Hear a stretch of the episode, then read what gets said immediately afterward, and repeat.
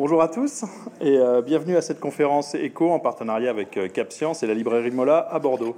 Nous accueillons aujourd'hui Cyril Dion. Cyril Dion, bonjour. Bonjour. Comme c'est l'usage dans notre cycle de conférences, euh, afin de mieux vous connaître, on vous propose un petit portrait chinois basé sur les quatre lettres de ECO. Si je vous dis E comme événement, quel est l'événement qui a marqué votre engagement? Euh, ça dépend quel engagement, à vrai dire. Je, je vais commencer à faire des réponses hyper courtes, quoi. Mais mon, mon engagement, de façon générale, euh, c'est la, la rencontre avec euh, un homme qui s'appelle Alain Michel. D'accord, qui est? Je, je dé- je développe Non, Mm. on va pas avoir le temps. Ah, bon. C'est comme croyance. Quelle est la croyance ou l'idée reçue qui vous désespère? Euh, que on est séparé du reste du monde vivant, ou de ce qu'on a coutume d'appeler la nature, même si Philippe Descola n'aime pas ça.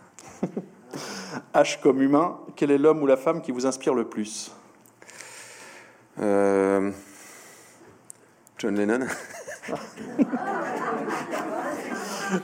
O comme optimisme, qu'est-ce qui vous fait rester optimiste Euh, Je ne sais pas si je suis optimiste. Donc, euh, ce qui me fait garder, euh, c'est la, la- la foi dans, dans les gens, malgré tout, dans, le- dans les humains. Je sais que les humains sont capables du pire, mais qu'ils sont aussi capables du meilleur, de temps en temps. Merci de vous être prêté à cet exercice. Alors pour compléter ce portrait, hein, euh, vous êtes écrivain, réalisateur, poète et activiste, cofondateur avec le regretté Pierre Rabhi des Colibris. Euh, vous êtes également le directeur de publication de la revue Kaizen. Et plus, en... plus, plus. J'étais, mais c'est fini tout ça. C'est fini Depuis 2014. Non. si, si. Bah, c'est des informations toutes fraîches. On est à la page. Il est enquêteur professionnel du Luc Détective. C'est un vrai métier. Bon, ça fait que 8 ans. C'est pas. Non, ça va, 8 ans, qu'est-ce que c'est Donc je continue, mais les autres informations sont tout à fait véridiques. En 2016, 2016 vous avez réalisé Demain. Ça, c'est bon. Ouais, c'était en 2015 en l'occurrence, mais Avec Mélanie Thierry Non, Mélanie Laurent. Euh, qui a été un immense succès et vous avez reçu le César du meilleur documentaire. Après le petit manuel de résistance contemporaine aux éditions Actes Sud, vous avez réalisé en 2021 le film Animal. Et en complément de ce film, et c'est notre sujet du jour, vous publiez aux éditions Domaine du possible euh, chez Actes Sud euh, cet ouvrage Animal, sous-titré Chaque génération a son combat, voici le nôtre. Alors, c'est un livre d'entretien avec quelques-uns des plus éminents et passionnants, alors biologistes, climatologues, paléontologues, anthropologues, philosophes, économistes, naturalistes, activistes, euh, qui cherchent à comprendre pourquoi les espèces disparaissent, pourquoi le climat se dérègle et comment inverser la tendance. Alors, je suis souvent réservé, moi, sur les livres d'entretien, mais dans le cas d'Animal, pour une fois, je dois bien admettre que moi, j'ai été emballé. Pourquoi? Parce que c'est en fait un formidable moyen de balayer la complexité du sujet. Euh, il n'y a pas que des entretiens. J'ai écrit quand même deux trois trucs dedans. Je vous conseille les deux, trois trucs, c'est. Et évidemment, toutes les introductions des entretiens, les conclusions et la synthèse des entretiens et les liaisons entre entretiens et la conclusion, la projection future. Euh, alors, on a 45 minutes, un peu plus, devant nous pour explorer la question. Plutôt que de faire la revue de toutes les rencontres, je vous propose que nous prenions la problématique des risques d'effondrement de la biodiversité sous un angle qui vous est cher, celui du récit. Euh, première question, qu'est-ce qu'un un récit et, euh, et comment le concept de récit est important pour comprendre euh, la situation plus qu'inquiétante de la biodiversité? Ce que je dis souvent, enfin, j'ai un, un livre qui m'a beaucoup marqué, qui est un livre de Nancy Houston, qui s'appelle L'espèce fabulatrice, et qui dit que nous, les humains, raconter des histoires, c'est notre façon d'être au monde. C'est notre façon de transcrire nos perceptions du réel et de les partager avec d'autres. Comme n'importe quel autre euh, être vivant sur cette planète, on, observe le réel depuis, euh, depuis notre fenêtre, depuis notre colline, donc depuis un point de vue. Donc on a une perception partielle de ce réel. On en attrape quelques éléments.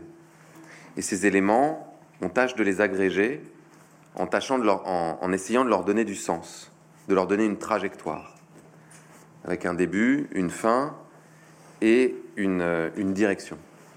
Et ça, c'est le propre d'un récit, c'est le propre d'une histoire.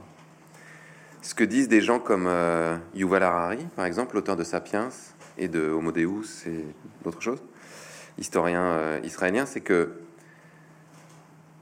plus un récit est partagé par un nombre important de personnes, et plus ces personnes vont obéir d'une certaine façon aux mêmes règles, aux mêmes lois, aux mêmes normes. Si je vous donne un exemple euh, très basique, pour jouer au foot, il faut adhérer à un récit qui veut que euh, ça se joue à 11 contre 11, ou en tout cas avec deux camps, qu'il y a des buts, et que c'est quand on envoie le ballon dans les buts qu'on a un point. Si vous n'adhérez pas à ce récit qui est totalement fictionnel, c'est une convention, vous pouvez pas jouer au foot. Si vous n'adhérez pas au récit qui veut que euh, un billet de 20 euros euh, va, vaut 20 euros, en gros, vous pouvez pas vous servir de l'argent. L'argent fonctionne parce qu'il y a une convention entre nous qui garantit que ce bout de papier va valoir quelque chose. Si vous allez dans un endroit du monde où on n'utilise pas l'argent sous cette euh, forme-là, si vous allez voir les Indiens Achoirs, par exemple, avec qui Philippe Descola a vécu pendant un certain nombre d'années, qui n'utilisent pas l'argent l'argent liquide, enfin, même si on leur dit que c'est du liquide, ils vont pas comprendre ce que ça veut dire. Euh, vous leur donnez un bout de papier, euh, il y, a fort peu de chances qu'ils vous donnent quelque chose en échange.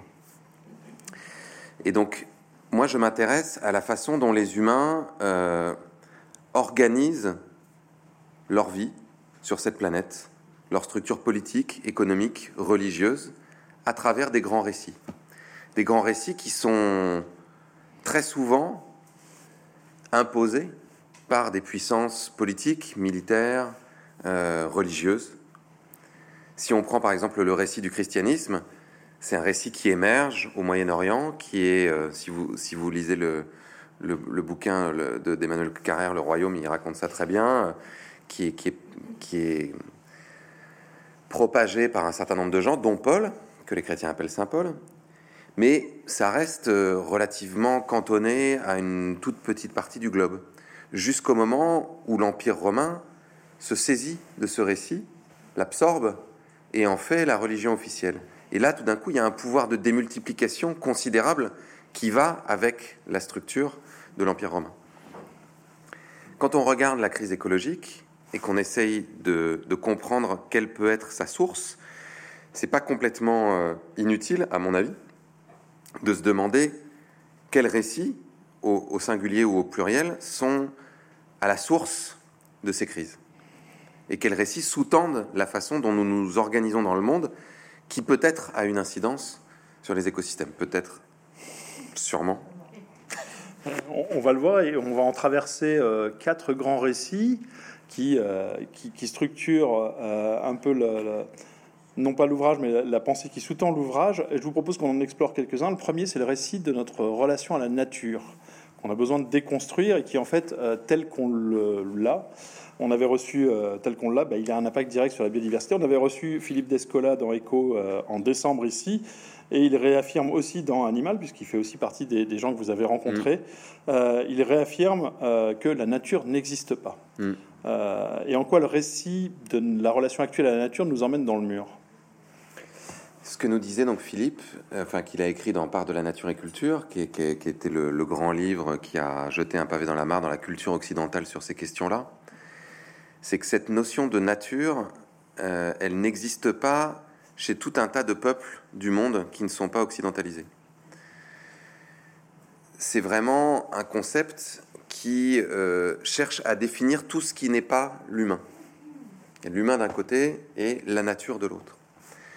La problématique de cette, euh, de cette grille d'interprétation du monde, c'est que petit à petit, euh, on a fini par intégrer cette idée que les humains, d'une certaine manière, pouvaient disposer des écosystèmes et du monde vivant comme bon leur semble. Euh, ça a d'ailleurs été renforcé par un certain nombre d'écrits. On parlait tout à l'heure de, de l'introduction de, la Genèse dans la Bible, qui dit croissez, euh, multipliez-vous et euh, asservissez la nature, mettez-la à votre service. Enfin, en, gros, c'est à peu près ces, termes-là. Et donc, qui nous a laissé le sentiment que tout, ce qui nous tout ce qui nous entoure, et d'ailleurs la sémantique a, ce, a cette particularité de nous trahir pour ça, est comme une sorte de décor. C'est pour ça qu'on appelle ça l'environnement. Et ce décor, on peut aller euh, en disposer, soit pour nos loisirs, soit pour nos besoins, et en disposer au point de d'exploiter les ressources naturelles jusqu'à l'infini. Ce qui est un autre récit qu'on explorera après, c'est cette idée de la croissance. Et donc ça, c'est problématique. C'est-à-dire que si on transforme le vivant dans des objets et qu'on considère que ces objets sont des externalités dans un système économique qui lui-même est échafaudé dans un, dans un, dans un récit particulier, euh, et que ces externalités, on peut en disposer, au bout d'un moment, on, ne perçoit plus le fait que notre vie dépend de ce monde vivant, de ces écosystèmes. Que c'est parce que ces écosystèmes existent qu'on peut boire, qu'on peut manger, qu'on peut respirer, et que si ce monde vivant disparaît, si on perturbe les équilibres au point de faire disparaître les espèces dans des quantités euh, absolument délirantes, euh, si on dérègle le climat au point de rendre tout un tas de zones du globe inhabitables, la vie sur cette planète va commencer par devenir très pénible, puis carrément misérable, puis peut-être impossible. Donc c'est en ça que ce récit est très problématique. Et il a besoin d'être, à mon avis, remplacé par un autre récit qui considère que nous sommes des vivants parmi les vivants. Ce que des gens comme Baptiste Morisot, par exemple, développent euh, dans ses propres ouvrages, et puis dans, dans, dans celui-là, puisqu'on a une longue conversation avec lui. À partir du moment où on rentre dans un récit comme celui-là, ça veut dire qu'on on a besoin de cohabiter, qu'on a besoin de faire de l'écologie au sens premier du terme, c'est-à-dire de réfléchir à la façon dont les êtres humains et l'ensemble des autres organismes vivants peuvent vivre en équilibre. C'est ça l'écologie. L'écologie, c'est pas les, éoliennes ou les centrales nucléaires ou, euh, les, voitures électriques. L'écologie, c'est se demander quelles sont les conditions qui permettraient à l'ensemble du monde vivant de continuer à être en équilibre et donc de, perdurer.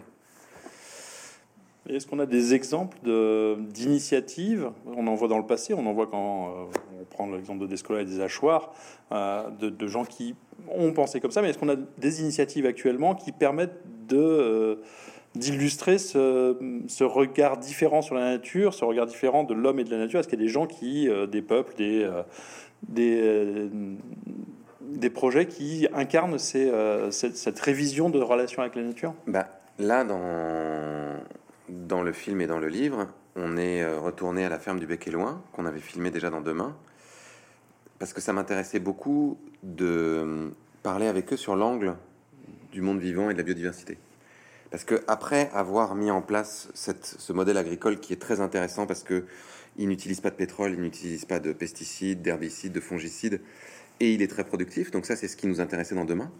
Ils ont fait venir des scientifiques pour essayer de quantifier ce que ça avait comme impact sur les insectes, sur les vers de terre, sur les oiseaux. Ils se sont rendus compte que ils étaient capables d'avoir une activité productive, donc qui répond à un besoin humain, qui est de nous nourrir, tout en faisant en sorte de réenrichir le vivant. Ce qui veut dire qu'aujourd'hui, dans cette ferme, il y a plus de vers de terre, il y a plus de vie microbiologique dans les sols, il y a plus d'oiseaux, il y a plus de pollinisateurs qu'il n'y en avait avant que la ferme n'existe.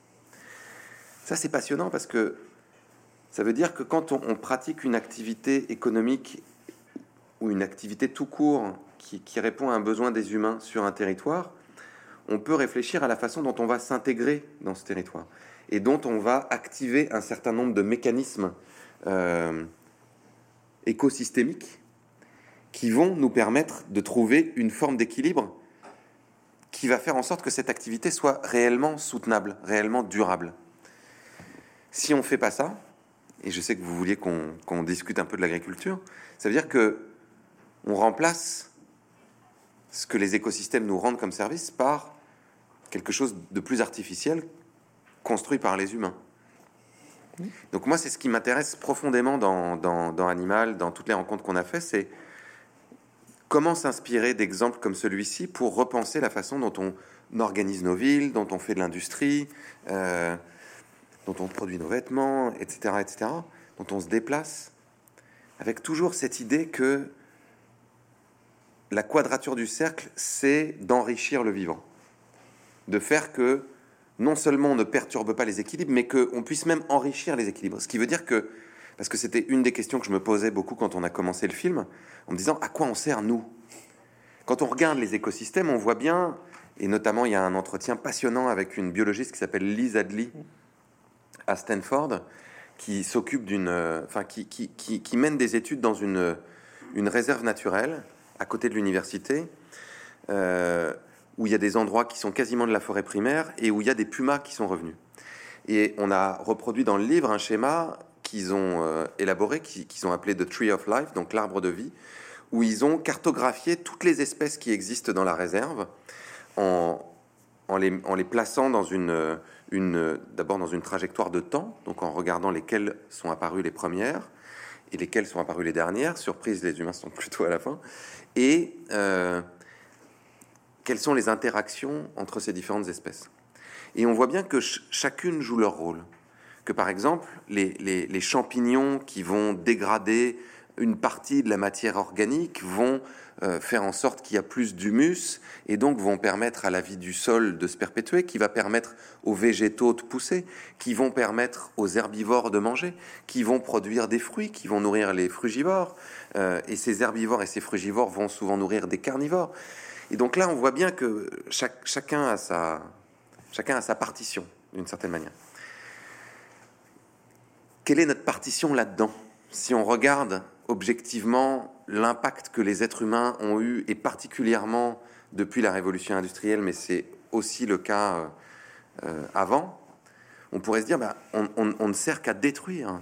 On détruit, on déséquilibre, et c'est là que c'est très intéressant de parler avec des anthropologues, par exemple, de parler avec des gens comme euh, Claude Lévi-Strauss, qui était, dont, Philippe Descola était un, disciple, et puis Descola lui-même, qui, qui explique que dans certaines peuplades, par exemple les Achoirs avec lesquels il a vécu euh, très longtemps, on voit bien qu'ils ont transformé le paysage. Il nous disait, mais c'est une aberration de se dire que la forêt amazonienne, par exemple, est une forêt qui, qui, est intacte qui existe comme ça par, euh, par le, simplement par l'action de, des écosystèmes en dehors des humains. Les humains l'ont façonné de multiples façons. Mais simplement, en Amazonie, et quand on parle des peuples comme les Achois, ils l'ont façonné de façon à l'enrichir, de façon à répartir un certain nombre de graines. Bon. et, donc, d'une certaine manière, juste, je finis très brièvement là-dessus, nous, aussi, êtres humains du 21e siècle, on a la possibilité d'avoir le même impact sur les écosystèmes, de, trouver le moyen de jouer notre partition spécifique, nous qui sommes des animaux très particuliers, mais dans le monde tel qu'il est. Et ça, c'est vraiment passionnant. Il y, a, il y, a, un très bel exemple de cela euh, d'une tribu autochtone de Costa Rica qui, euh, qui, a replanté une forêt sur une ou deux générations, 34 000 arbres, si, je, ne me trompe pas, 40 mm. 000 arbres à partir de, de zone agricole, euh, on va dire à, l'ancienne ou à la moderne, je ne sais pas ce qu'il vous dire, mais en tout cas, ils ont réensauvagé ce pays avec cette vision de d'être partie intégrante de cette nature et c'est une très belle interview qui donne euh, à la fois beaucoup d'espoir et qui donne envie en fait. À la fois eux ils sont ils sont dans cette euh, cosmogonie là, c'est-à-dire mmh. que ils ont une relation aux, animaux, aux plantes qui est pas du tout la nôtre. Mmh. Eux ils ont vraiment le sentiment que ce sont leurs frères, qu'il y a enfin que mais ce qui était passionnant d'ailleurs, et c'est là où euh, je vous rejoins dans l'idée que c'est assez adapté pour ce sujet d'avoir des entretiens euh, un peu aux quatre coins du monde avec des gens qui ont des spécialités différentes, c'est qu'on a pu voir que ce que disent les Indiens euh, au Costa Rica, qui est quand le jaguar revient dans la forêt, c'est l'esprit de la forêt qui revient, c'est le gardien. On le retrouve avec Lisa Dli, qui dit bah, en fait, quand il y a un super prédateur, comme le, mountain lion, les pumas, ça veut dire que tout l'écosystème est équilibré. Ça veut dire que l'écosystème est capable de, subvenir à ses besoins, de le soutenir dans son existence. Et donc, d'une certaine manière, une sagesse ancestrale rencontre euh, la science moderne qui confirme d'une certaine manière que oui, effectivement, quand ce super prédateur est là, ça veut dire que la forêt va bien. Je vous propose de passer à un deuxième récit euh, qu'il nous faut déconstruire aussi et qui est euh, fondateur vraiment de, cette trajectoire un petit peu high speed vers l'effondrement vers lequel on va, ce qui est celui de la, de la croissance. Vous avez parlé tout à l'heure, vous avez dit euh, on va s'enrichir. Ça m'a... Le but, c'est de s'enrichir. La croissance, c'est bien s'enrichir, non? Oui, d'enrichir le vivant, oui. Pas, ah, d'enrichir Bill Gates. d'accord, justement, allons-y. Alors, sur, quel, est, quel, est, ce récit de la croissance qui sous-tend un peu toute la démarche dans laquelle on vit et qui nous, qui nous amène à, à faire effondrer cette, la biodiversité qui nous entoure? Quand on essaie de remonter le moi, quand j'ai commencé à être militant euh, sur les questions écologiques, qu'on a créé Colibri avec Pierre et tout ça, avec Pierre Rabhi, on se dit euh, bon bah essayons de remonter, de tirer le fil et, de voir ce qui pose problème. Donc on commence à tirer le fil en se disant alors oui, euh, on, on produit et on consomme sans cesse, donc on va détruire des ressources naturelles pour fabriquer des objets qui vont devenir des déchets, qui vont se retrouver dans la nature, euh, si c'est du plastique dans l'océan. Euh. Pour faire ça, on va utiliser de l'énergie, beaucoup d'énergie, qui va nous permettre de faire marcher les usines, les machines, qui va nous permettre de nous déplacer, qui va nous permettre de nous chauffer. Avec ça, on réchauffe le climat, d'accord, d'accord. Et donc, pour, pourquoi est-ce qu'on pourrait pas un peu arrêter? Ben et donc là, on, tire la plotte et on dit, ben non, on peut pas arrêter parce que si on arrête, ça veut dire qu'il n'y a plus de croissance. C'est ça que nous racontent euh, nos responsables politiques à longueur de journée. Et s'il n'y a plus de croissance, tout s'effondre. C'est ce qui s'est passé là pendant le confinement. C'était bah, on est obligé de tout fermer, de fermer les usines, de fermer les aéroports.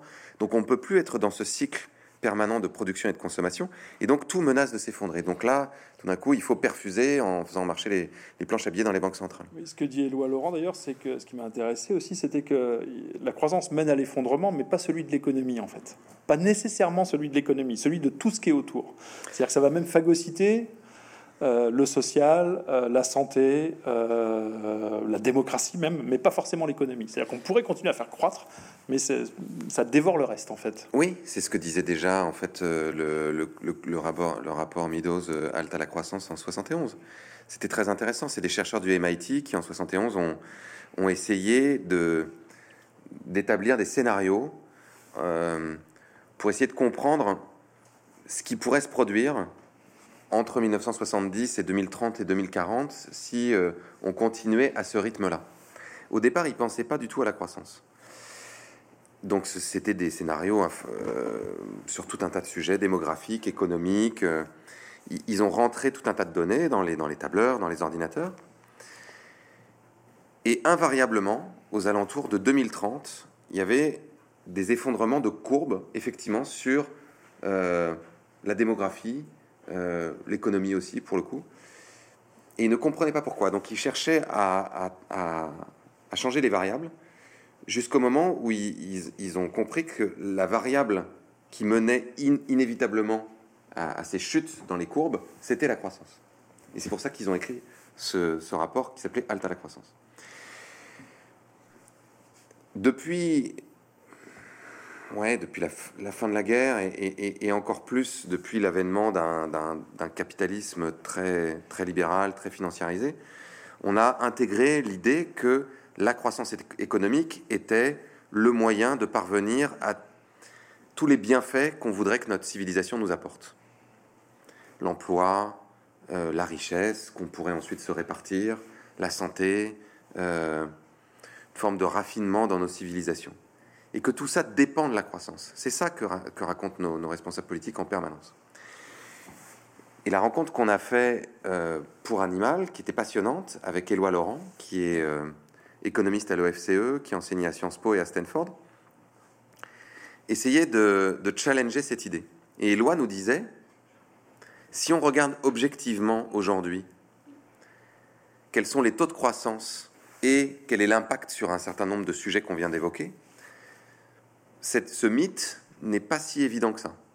Il nous prenait l'exemple des États-Unis en nous disant, avant la pandémie, il y avait, enfin, en l'occurrence, c'était avant la pandémie, puisqu'on l'a, interviewé en décembre 2019, il y avait encore 3 à 4% de croissance aux États-Unis. En Californie, il y en avait encore plus, c'était plutôt 5-6% de croissance. Pourtant, l'espérance de vie baisse depuis 2014. Pourtant, les écosystèmes sont tellement dégradés dans certains endroits, notamment en Californie, euh, ça commence à être le cas aussi dans l'Oregon, que ça met en danger les populations. Que les institutions sont dégradées. On a vu à quel point la démocratie américaine avait été secouée euh, au moment des élections entre Trump et Biden Et on voit bien que ça n'est pas fini, que le pays est, extrêmement fracturé. On voit que les inégalités augmentent de façon terrible et que euh, un certain nombre de personnes sont obligées d'avoir deux, trois, quatre boulots pour pouvoir s'en sortir. Et pourtant, il y a de la croissance. Donc lui nous disait, bah, donc euh, théoriquement, euh, la corrélation entre il y a de la croissance et tout va bien se passer, elle n'est pas si évidente que ça. Et donc lui nous appelait à imaginer d'autres indicateurs qui s'appuient sur d'autres récits en disant la croissance, pour l'instant, c'est un objectif intermédiaire. On veut la croissance pas pour la croissance, mais pour ce que la croissance pourrait nous permettre d'avoir. Si cette médiation-là se révèle fausse, peut-être qu'il faut se concentrer sur le résultat de façon plus directe, en se demandant qu'est-ce qu'on veut finalement, à quoi on veut aboutir dans nos sociétés, c'est quoi notre objectif?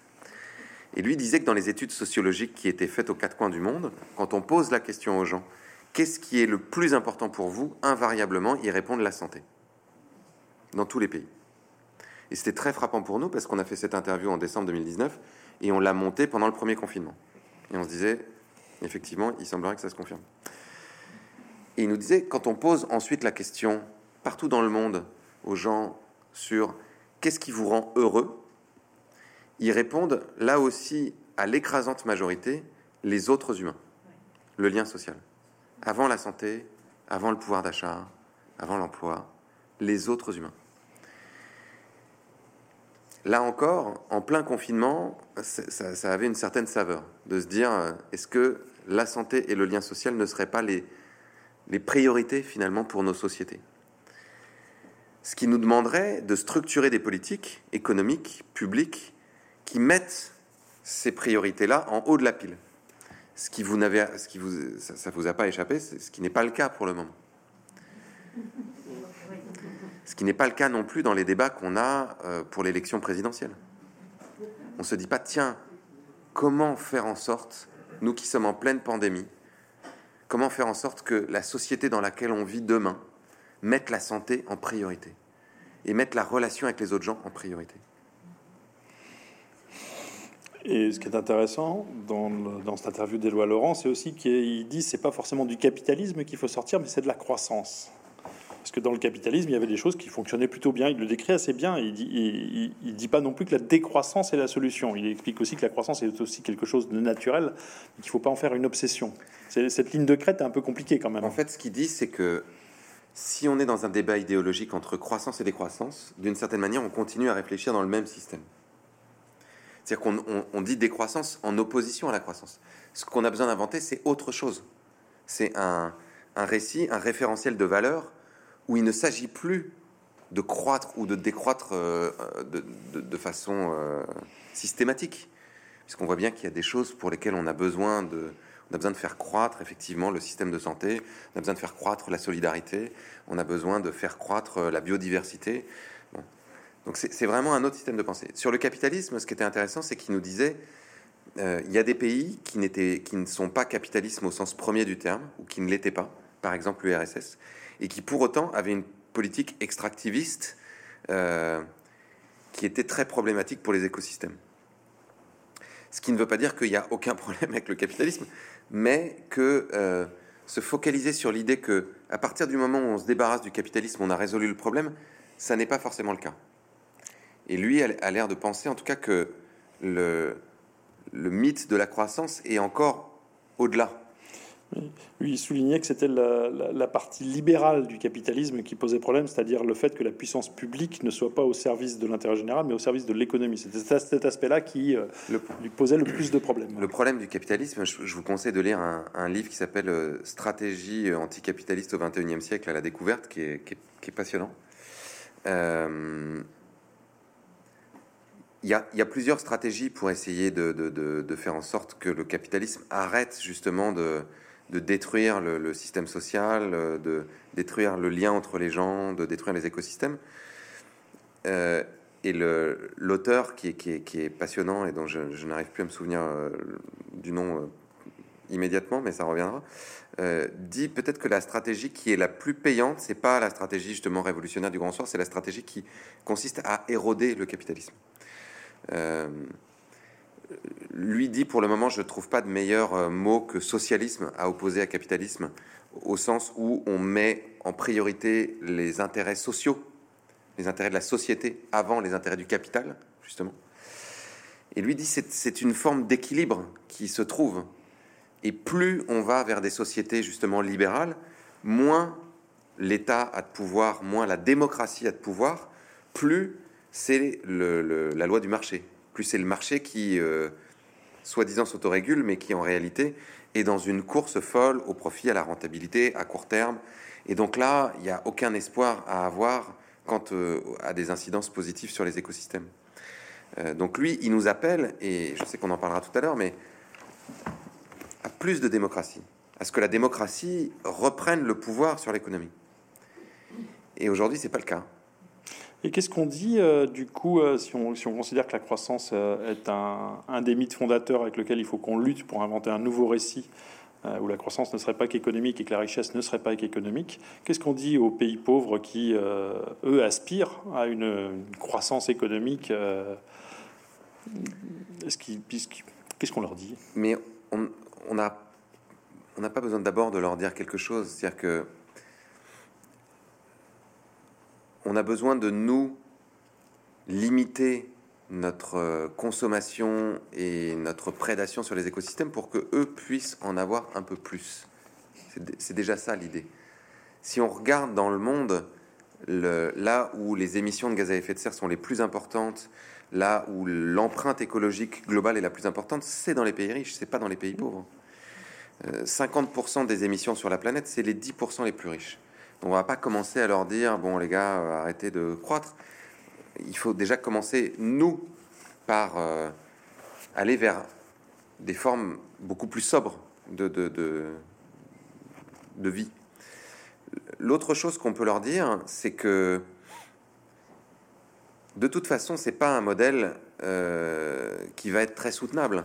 Si on regarde des pays, par exemple comme l'Inde ou comme la Chine, qui ont encore des grandes parties de leur population qui sont très pauvres, qui sont dans des taux de croissance considérables, ça a déjà des incidences. Chaque année, en Chine et en Inde, il y a 1 million 200 000, enfin en gros 2 millions 500 000 personnes sur les deux pays qui meurent de la pollution de l'air. La problématique écologique est l'une de celles que le régime chinois regarde le plus parce que c'est ça qui leur fait craindre des révoltes. Parce que ça a des incidences sur les gens. La pollution des rivières, la pollution des nappes phréatiques, c'est clairement le sujet qui va provoquer, à, mon avis, le plus de révoltes au XXIe siècle. Détruire les écosystèmes au rythme où nous, nous les avons détruits, et où les Chinois et les Indiens sont en train de les détruire, ça n'est pas soutenable. Les Chinois sont déjà en train de se dire qu'ils vont sanctuariser 30% de leur territoire pour le réensauvager. Hmm. Et ils ont pris, euh, Jean Jouzel, je me souviens il y a à peu près un an ici, disait que ce qui lui donnait de l'espoir, c'était l'engagement qu'avaient pris les Chinois d'avoir une neutralité carbone parce qu'ils pensaient capables de le faire. Pour ces mêmes raisons. Euh, ils sont peut-être capables de le faire. Pour l'instant, ils sont quand même, eux aussi, dans un, dans un délire euh, de croissance, de consommation, de, de, d'extraction, quoi qui, est, qui, est, fou furieux, qui est fou furieux. Moi, je suis allé en Chine en 2018 pour la sortie de demain là-bas. Euh, ils rasent tout, enfin, je veux dire, ils rasent les vieux quartiers. Ils font des, autoroutes à 10 voies dans le centre de Pékin. 5 voies d'un côté, 5 voies de l'autre. Et de chaque côté de ces autoroutes, ils construisent des gratte-ciel à vitesse grand V. J'en dis, mais comment ça, ça a l'air d'aller vite. Ils disent, bah oui, parce qu'on travaille 24 heures sur 24 c'est les deux, deux 12. Donc il y a une équipe qui fait 12 heures, une équipe qui fait 12 heures, 7 jours sur 7. D'accord. Euh.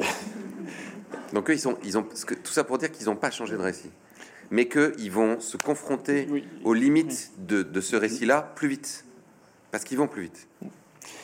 Et euh, pour continuer dans, dans ce récit euh, sur la croissance, il y a des gens qui en pâtissent beaucoup et qui, euh, et qui du coup ont aussi un impact énorme sur les écosystèmes. C'est tout le monde agricole, éleveur et agriculteur. J'aimerais qu'on éclaire spécifiquement ce sujet-là parce qu'il est directement en relation avec la terre, avec le sol, avec la biodiversité. Et les nombreux entretiens qui sont dans, dans Animal sur ce sujet ont montré, enfin en tout cas m'ont fait découvrir qu'on était les héritiers d'un récit issu de l'après-guerre et qu'en fait, qui était une espèce de, de nasses dans lesquelles se retrouvaient souvent coincés les éleveurs ou les agriculteurs.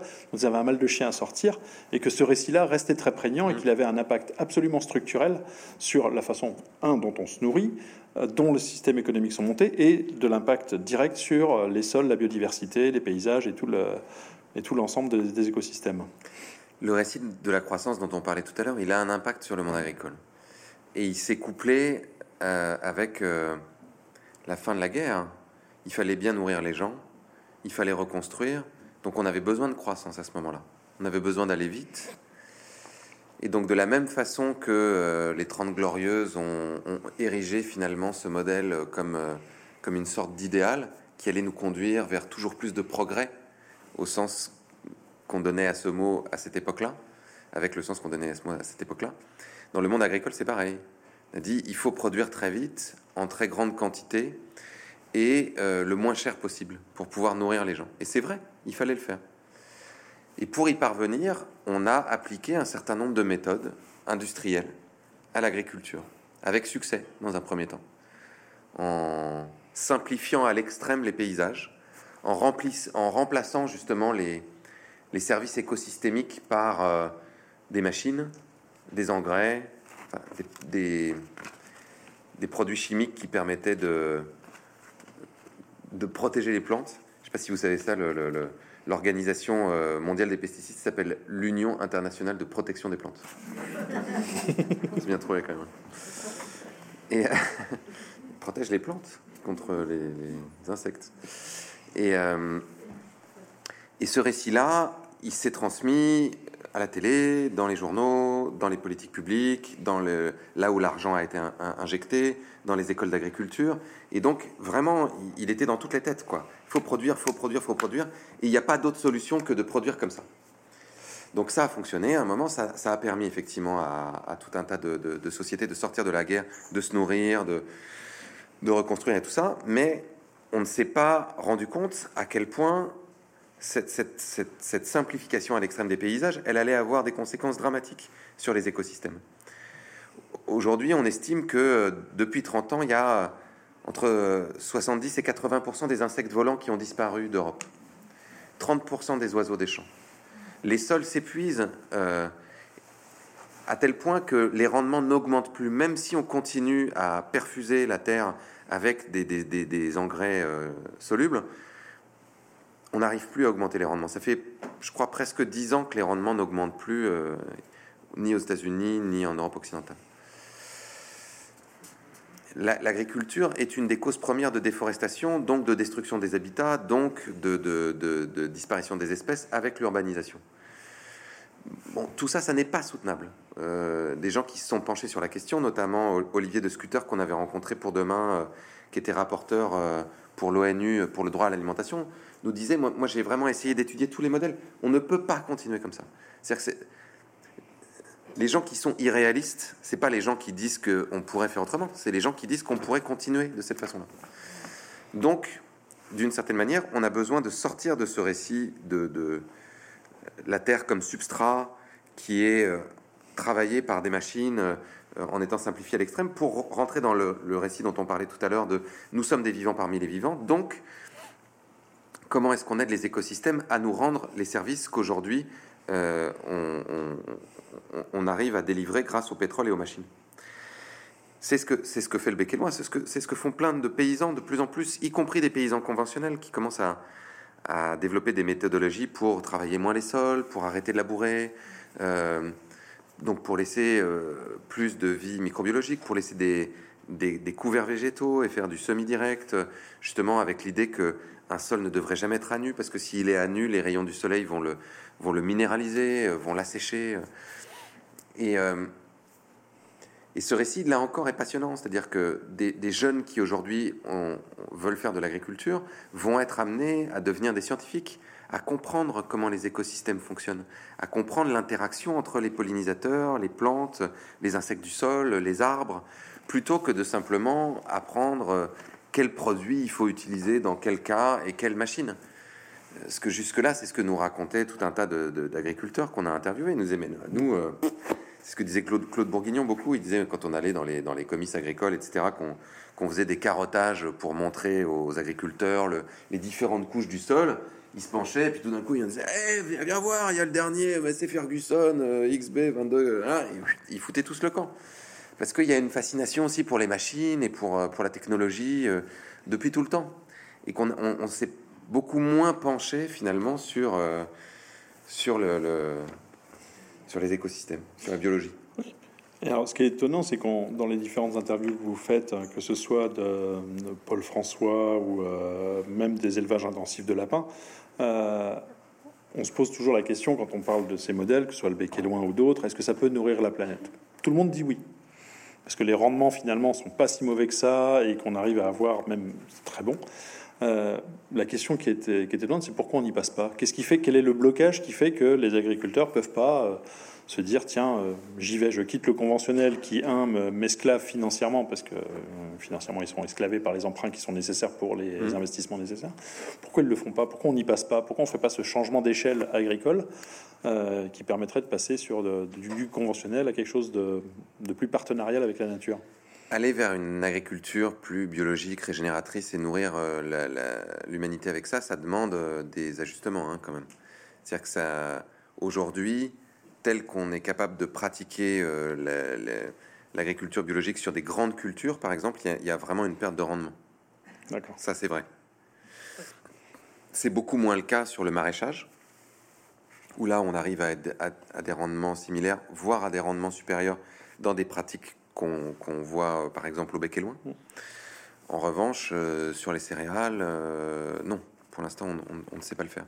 Sur les fruits, non plus. Sur les fruits, c'est il y a des petites pertes de rendement qui s'équilibrent au fur et à mesure, encore une fois, que l'écosystème va devenir beaucoup, beaucoup plus sain.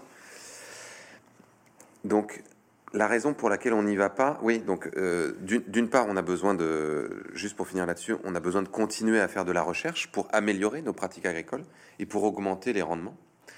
Mais on a aussi besoin de changer de régime alimentaire. C'est-à-dire que toutes les modalités qui, disent aujourd'hui oui, avec de l'agriculture biologique ou régénératrice, on peut nourrir la planète, ce sont des, modèles où on mange beaucoup moins de produits d'origine animale et particulièrement beaucoup moins de viande.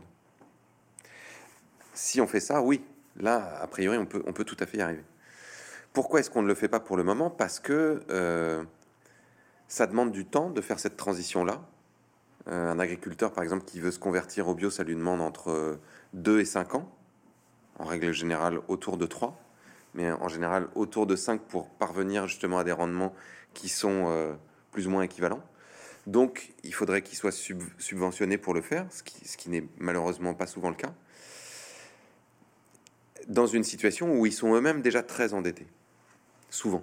Ils se sont endettés justement, particulièrement quand on est dans des exploitations très intensives, euh, pour acheter des bâtiments, pour acheter des machines, pour acheter des ordinateurs, pour acheter euh, l'alimentation euh, des animaux. Et donc, il faut maintenir beaucoup de rendement pour pouvoir rembourser tout ça. C'est aussi le cas dans l'élevage, et on a été rencontrer un éleveur de lapins. Qui est-ce qui a vu le film dans, la salle, juste que je me fasse une idée? Peut-être la moitié. Donc pour ceux, pour ceux qui n'ont pas vu le film Animal, euh, oui, pas le film, il y a un film. Est-ce que vous avez vu le film? Ouais, il était bien d'ailleurs. Euh, donc pour ceux qui n'ont pas vu Animal, on a été rencontrer un éleveur de lapins qui fait de, l'élevage intensif, donc en cage, et on y a emmené Bella et Vipoulane, qui sont les deux héros, qui sont ados, qui ont 16 ans, qui sont véganes.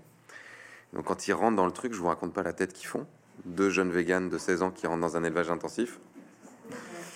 Bella, elle est au bord des larmes. Enfin, vraiment, c'est euh, d'une violence pour elle. Vipoulane essaie de faire la conversation pendant ce temps-là en disant euh, Et alors, euh, ils ont quelle, quelle place pour vivre, là, les lapins, tout ça? Donc, Et Laurent est, très gentil en plus. Il leur explique vraiment. Il dit bah, Ils ont l'équivalent d'une feuille à quatre, chacun pour vivre. Ah, ouais, très bien, super.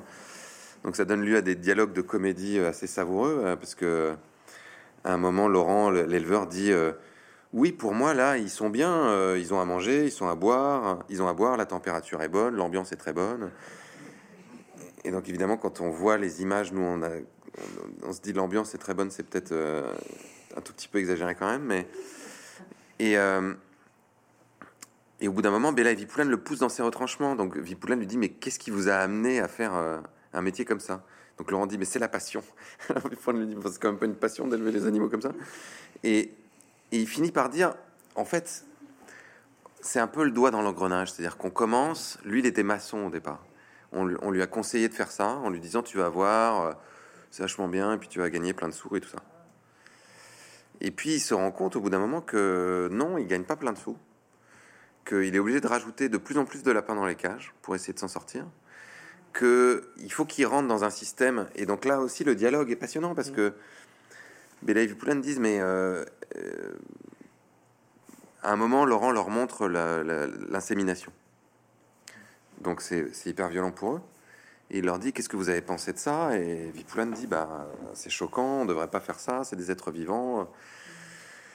Et Laurent leur dit mais on est obligé parce que si euh, on les laisse se reproduire par saillie naturelle, bah, il va y avoir 50 euh, petits demain, encore 50 dans 15 jours.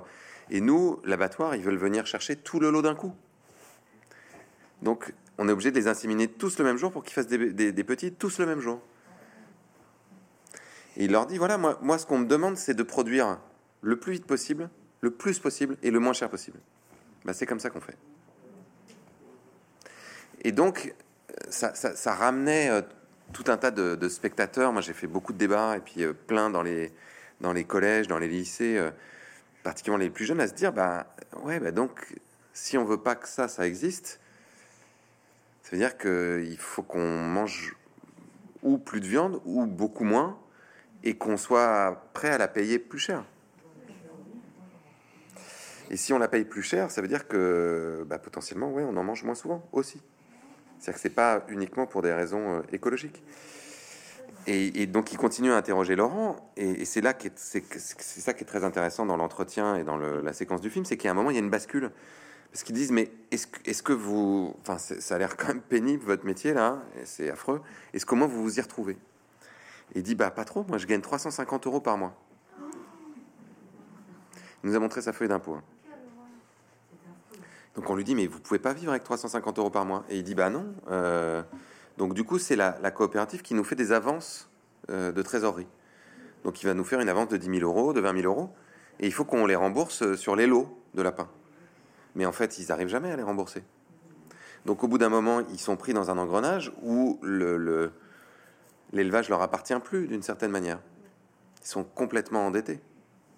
Et lui disait, ce qui est fou, c'est que moi je travaille 50 euh, euh, ou 60 heures par semaine, je gagne 350 euros par mois, mais autour de moi, les marchands d'aliments pour les animaux, ils gagnent très bien leur vie, les vétérinaires, ils gagnent très bien leur vie, la coopérative, ils gagnent très bien leur vie, euh, les gens qui me fournissent les cages, les bâtiments, ils gagnent très bien leur vie. Donc toutes les entreprises en gros de l'agroalimentaire, ils gagnent très bien leur vie, et nous, on est en train de crever dans les élevages. Il y a un problème. Ça m'a fait penser à un, proverbe que j'avais entendu une fois qui était euh, dans la rue vers l'or, ceux qui sont riches, c'est les marchands de pelles. Ouais. Euh, c'est exactement la même chose, c'est-à-dire que les, agriculteurs sont les dindons de la farce de tout l'écosystème, enfin de toute la chaîne économique dans laquelle ils sont, hein. ouais, ils sont partie prenante. Mm. Euh, je vous propose de quitter le monde de l'agriculture, d'aller chatouiller un autre, un dernier récit en fait qui est aussi structurant dans la façon dont on voit le monde. Euh, c'est celui de la démocratie représentative. Euh, vous avez rencontré euh, Claire Nouvian et Mathieu Colletter de l'association Bloom. et c'est un entretien que j'ai trouvé d'une extrême violence, en fait, parce que vu de loin, on se dit pas. C'est des gens qui sont dans les institutions européennes et qui, qui ont une vision quasiment définitive de, de l'incapacité de la démocratie représentative, en tout cas européenne. Hein. Ça ne veut pas dire que c'est pas une bonne idée l'Europe. Hein. Mmh. C'est juste, voilà, ils ont une, ils disent attention à la confiance que nous leur accordons parce que quand on regarde le fonctionnement, en fait, ça ne permettra pas de sauver les écosystèmes. Hmm. Parce que vous pouvez nous en dire un peu plus parce que ça, moi, ça m'avait un peu traumatisé en fait. Moi qui suis un Européen convaincu, euh, en lisant ça, je, me suis dit, je me suis dit, waouh, c'est moche. Non, mais ce qu'ils euh. expliquent au Parlement européen, c'est valable pour le Parlement français. Enfin, moi, je l'ai vu de première main. Ah bah quand on a fait la Convention citoyenne pour le climat. Euh. dont vous étiez un des trois garants ou des deux garants. Oui, c'est ça. Puis Et puis qu'on avait. Enfin, c'est moi qui avais été persuadé, Emmanuel Macron, de l'organiser. Donc je, Enfin, c'est pas propre à l'Europe. Ce que nous disait Mathieu et Claire, donc Claire, Claire Nouvian, pour ceux qui connaissent pas, elle, euh, elle a créé une association qui s'appelle Bloom, qui fait d'une certaine manière du lobbying d'intérêt général euh, au Parlement européen, au Parlement français, pour défendre les écosystèmes marins. Donc ils font énormément de recherches scientifiques pour euh, déterminer quels sont les impacts d'un certain nombre de pratiques, par exemple de pêche, pour ensuite aller voir les députés et leur dire voilà, on a, fait des recherches très solides avec tout un tas de scientifiques. Voilà l'impact que la mesure que vous vous apprêtez à voter pourrait avoir. La difficulté de Claire, qui, a eu, qui a reçu le prix Goldman en 2018, qui est une sorte d'équivalent du prix Nobel pour l'écologie, pour les deux combats qu'elle a gagnés pour faire interdire la pêche en eau profonde et faire interdire la pêche électrique, ce qu'elle nous disait, c'est que au Parlement européen, il y a 90% de lobbyistes d'intérêts privés, c'est-à-dire qui défendent des intérêts privés, des entreprises, euh, souvent multinationales, et 10% de lobbyistes d'intérêt général. Donc, les députés voient dans l'immense majorité du temps des lobbyistes d'intérêt privé qui viennent avec des dossiers, là aussi, très étayés, avec des études qui ont souvent été financées par l'industrie, avec des éléments de langage tout faits, parfois des amendements vraiment clés en main, euh, qui vont pouvoir être euh, directement proposés euh, dans la commission pêche, par exemple. Donc, d'une part, le problème, c'est que quand vous avez neuf personnes qui vous disent quelque chose et une qui vous dit autre chose, qui vous avez tendance à croire, finalement, à la fin de la journée? Les neuf. Quand, en plus, ces neuf sont capables de euh, vous faire une sorte de chantage à l'emploi, à la croissance, en vous disant si vous ne prenez pas telle mesure, ça c'est ce que m'a raconté Anne Hidalgo un jour, euh, que elle avait vu débarquer dans son bureau quand elle a décidé de, d'interdire les véhicules diesel à partir de 2024, je crois, à Paris. Euh, le patron de PSA est arrivé dans son bureau et l'a menacé en lui disant Je vous préviens, si vous continuez dans, dans, cette voie, on vous fera porter le chapeau de toutes les destructions d'emplois en Europe. On dira que c'est vous. Et on fera une grande campagne contre vous. Quand, parallèlement à ça, euh, vous avez euh, parfois, c'est rare, mais ça arrive, des euh, responsables politiques qui font ce qu'on appelle aux, États-Unis des, revolving doors, c'est-à-dire qui passent du secteur privé au secteur public et du secteur public au secteur privé. C'est-à-dire des gens qui travaillaient dans des grandes entreprises, on en a vu un certain nombre à la Commission européenne, qui euh, ensuite deviennent hauts responsables ou, députés. Ils peuvent parfois avoir tendance à défendre les intérêts économiques des entreprises dont ils viennent et des secteurs d'activité dont ils viennent.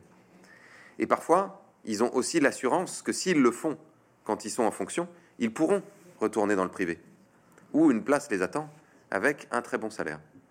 Hashtag François Fillon. Bon. ben, ouais, c'est quand même moche, mais c'est quand même ça. Et parallèlement à ça, euh, il y a une, une, une, porosité euh, naturelle parce, parce qu'on se côtoie, parce qu'on se voit, parce qu'on dîne ensemble. Bon, voilà. Tout ça crée un environnement qui fait que la grande majorité des décisions publiques, des décisions prises par des responsables politiques, sont orientés par l'élite économique. L'immense majorité. J'en ai discuté, euh, euh, on est en train de terminer la trois documentaires qui vont sortir à la rentrée euh, sur Arte, une série qui s'appelle Renaissance, rien à voir avec le, parti macroniste en Europe, plutôt à voir avec la Renaissance à l'époque de la Renaissance. Et pour ça, on a interviewé une femme qui s'appelle Hélène Landmore, qui est euh, professeure à Yale aux États-Unis de sciences politiques, qui est vraiment une spécialiste de la démocratie et des nouvelles formes de démocratie.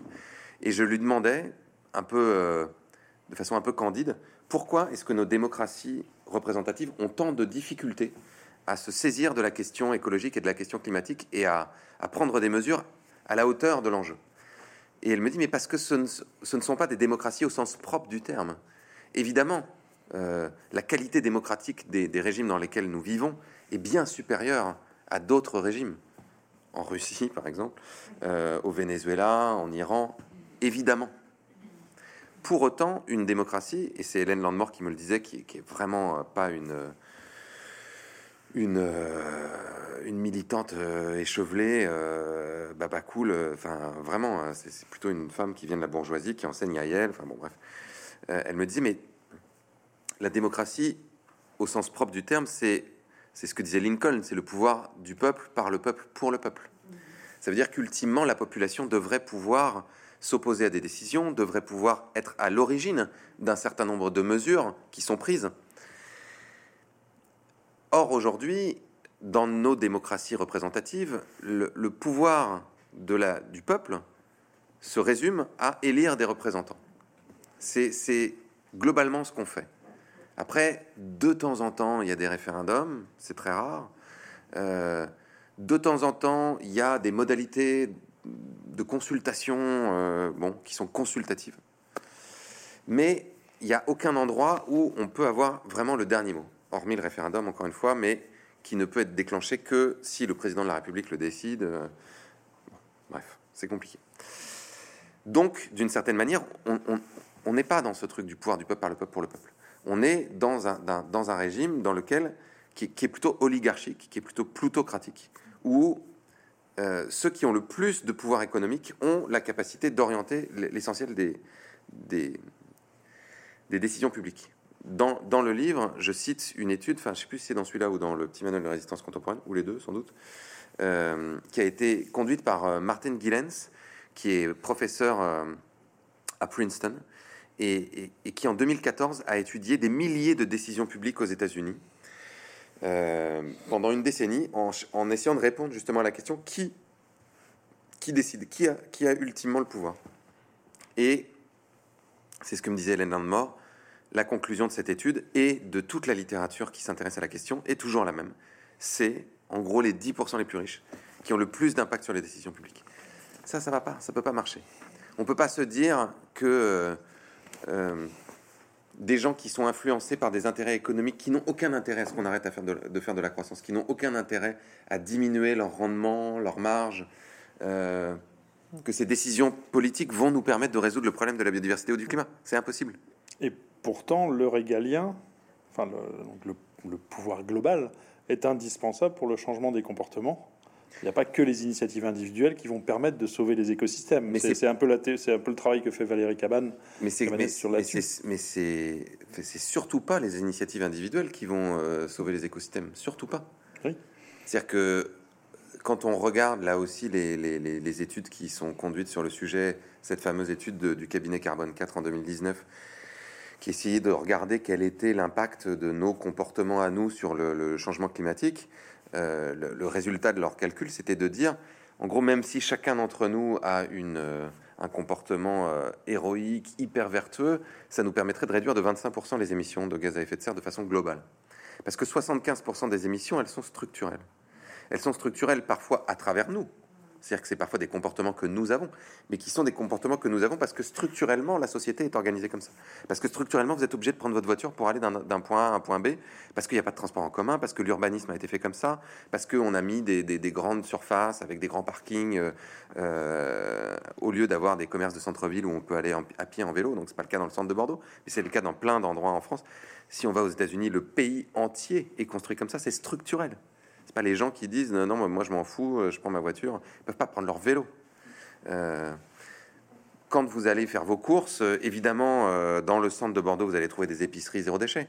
Enfin, il y a plein d'endroits en France et dans le monde. quand on a été filmé justement en Inde, où il y a des montagnes de plastique, les gens n'ont pas le choix. Je veux dire, s'ils achètent là où ils vont faire leurs courses, c'est emballé dans des tonnes de plastique. Et en l'occurrence, il n'y a pas de poubelle pour jeter ce plastique et il n'y a pas de système de recyclage, ou très peu. Donc le plastique, il finit dans les océans. C'est mécanique. Et c'est pas parce que les gens sont particulièrement malveillants. C'est parce que structurellement, on, les met dans la, situation de devoir utiliser du plastique et de, ne pas pouvoir le, jeter à un endroit où, en plus, il sera pris en charge, recyclé, réutilisé, etc. L'exemple le plus frappant de ça, c'est euh, Coca-Cola. Coca-Cola décide, euh, je ne sais plus si c'est dans les années 70 ou 80, décide de passer des bouteilles en verre consignées à des bouteilles plastiques non consignées. Quand ils avaient des bouteilles en verre consignées, ça, voulait dire qu'ils étaient responsables, en gros, du packaging qu'ils mettaient en circulation. Euh, pendant toute la durée de sa vie. C'est eux qui le récupéraient, qui le reconditionnaient, ils en étaient responsables. À partir du moment où ils font des bouteilles en plastique, ça veut dire qu'ils ils, délèguent cette responsabilité à la personne qui va l'acheter. C'est vous qui êtes responsable de la bouteille en plastique. Donc, c'est intéressant, bon. À partir du moment où ces bouteilles en plastique ont commencé à arriver partout, il n'y avait pas de système de recyclage dans les années 80. Même aujourd'hui, en France, c'est de l'ordre de 25 à 30% du plastique qui est recyclé. Vous n'êtes pas responsable de ça. Vous ne travaillez pas au gouvernement, vous ne travaillez pas dans les usines de recyclage, vous ne travaillez même pas à la métropole de Bordeaux. Enfin, peut-être certains d'entre vous, mais en grande majorité, non. Donc, qu'est-ce que vous y pouvez? Donc, la seule chose que vous pouvez faire, c'est ne pas acheter une bouteille en plastique. Ouais. Mais bien sûr que vous pouvez faire ça, sauf quand, sauf quand vous, sauf, quand vous n'avez pas le choix. Par exemple, dans des pays où, l'eau est à peine potable, vous faites quoi? Vous faites quoi? Alors vous avez des, évidemment, vous pouvez avoir un système de filtre, etc., mais ça n'est pas structurellement organisé comme ça. C'est-à-dire que ça n'est pas structurellement organisé que euh, vous puissiez filtrer l'eau et, enfin l'eau encore, on peut boire l'eau du robinet, mais tout un tas d'autres boissons, c'est pas le cas. Donc, si on n'agit pas sur les structures, si on ne, si on ne prend pas des, des, des directions qui sont dans la loi, qui sont dans les indicateurs économiques, c'est impossible qu'on y arrive. Enfin, je veux dire, combien de temps il faudrait pour que tout le monde vive zéro déchet versus euh, on prend une loi qui interdit les plastiques à usage unique, qui interdit le suremballage et qui rend les industriels responsables de leur packaging depuis le début jusqu'à la fin. Quelle va être la différence? Vous imaginez attendre que tout le monde ait intégré le truc en vivant dans un monde où il y a du plastique partout et se mettre à être zéro déchet ça va, prendre, ça, va prendre 50 ans cette affaire. Hein. non mais c'est vrai du coup, parce que je vois que l'heure tourne, on pourrait dérouler les exemples et, tirer le fil encore plus loin, mais je vais être obligé de, enfin, obligé de passer la parole à la salle, qui a évidemment plein de questions. J'ai une dernière question, vous en avez parlé, on est dans le champ politique, dans le champ régalien. À 50 jours des élections présidentielles, euh, comment vous trouvez euh, l'idée que la biodiversité ne soit absolument pas un sujet? Comment c'est possible que ce ne soit absolument pas un sujet alors que ça a un impact direct sur la vie quotidienne, le futur, notre futur à nous, le futur des enfants et compagnie? Très peu de gens ont conscience du fait que la survie des écosystèmes est liée à notre survie. On a, on a tendance, parce que l'évolution nous a construit comme ça, notre cerveau est comme ça, à, gérer le court terme d'abord, à, à, gérer la satisfaction immédiate. Et on est dans un système politique, politico-médiatique qui privilégie une forme de spectacle et une forme de, une forme de rentabilité de ce spectacle. Il y a une, une raison assez mécanique pour laquelle euh, on entend principalement, euh, par exemple, des gens comme Éric Zemmour dans cette campagne. C'est mécanique parce que aujourd'hui, pour que les médias puissent survivre, ils ont besoin d'avoir de l'audience sur les chaînes de télé, ils ont besoin d'avoir de la fréquentation sur leur site internet pour pouvoir avoir des annonceurs publicitaires en suffisamment grande quantité ou éventuellement des lecteurs s'ils sont payants. Qu'est-ce qui fait du trafic aujourd'hui? Les choses qui viennent des réseaux sociaux, majoritairement, sont les réseaux sociaux qui envoient vers les médias en ligne ou qui envoient vers des contenus qui sont créés par des médias type télé. Plein de gens qui regardent plus la télé, qui voient, et particulièrement dans la jeune génération, qui voient des trucs passer parce que ce sont des extraits qui ont été mis sur les réseaux sociaux. Comment sont réglés les organismes, les algorithmes pardon, des réseaux sociaux? Ils sont réglés pour que une publication soit virale quand elle a un maximum de commentaires. Qu'est-ce qui génère un maximum de commentaires? Les publications les plus polémiques. C'est mécanique et qui est-ce qui règle les algorithmes? Ce sont des multinationales pour lesquelles il n'y a aucune régulation démocratique. Aucune. Des multinationales qui ont la capacité aujourd'hui d'orienter nos choix politiques, d'orienter nos choix de, consommation, qui ont la capacité de, de nous manipuler et de truquer des élections. On l'a vu avec le scandale de Cambridge Analytica grâce, encore une fois, à, des algorithmes qui ne sont gérés et, contrôlés par personne. C'est un peu fou quand même. Et donc, bah, on se retrouve effectivement avec une espèce de bruit qui est alimenté par ces polémiques, qui couvre tout le reste. Et quand on essaye de dire, oui, mais les, pollinisateurs, le plastique dans l'océan, oui, oui, oui, oui. Nous, on s'occupe de l'immigration, la sécurité. Voilà. Écoutez, je comprends mieux pourquoi la question sur le haut, qu'est-ce qui vous donne optimiste Vous avez dit, je suis pas sûr d'être optimiste. Euh, en tout cas, je vous remercie du temps que vous avez passé. Je rappelle le titre de votre ouvrage euh, chez euh, Les Domaines du Possible d'Actes Sud, Animal. Chaque génération a son combat. Voici le nôtre. Cyril Dion, merci beaucoup. On peut l'applaudir.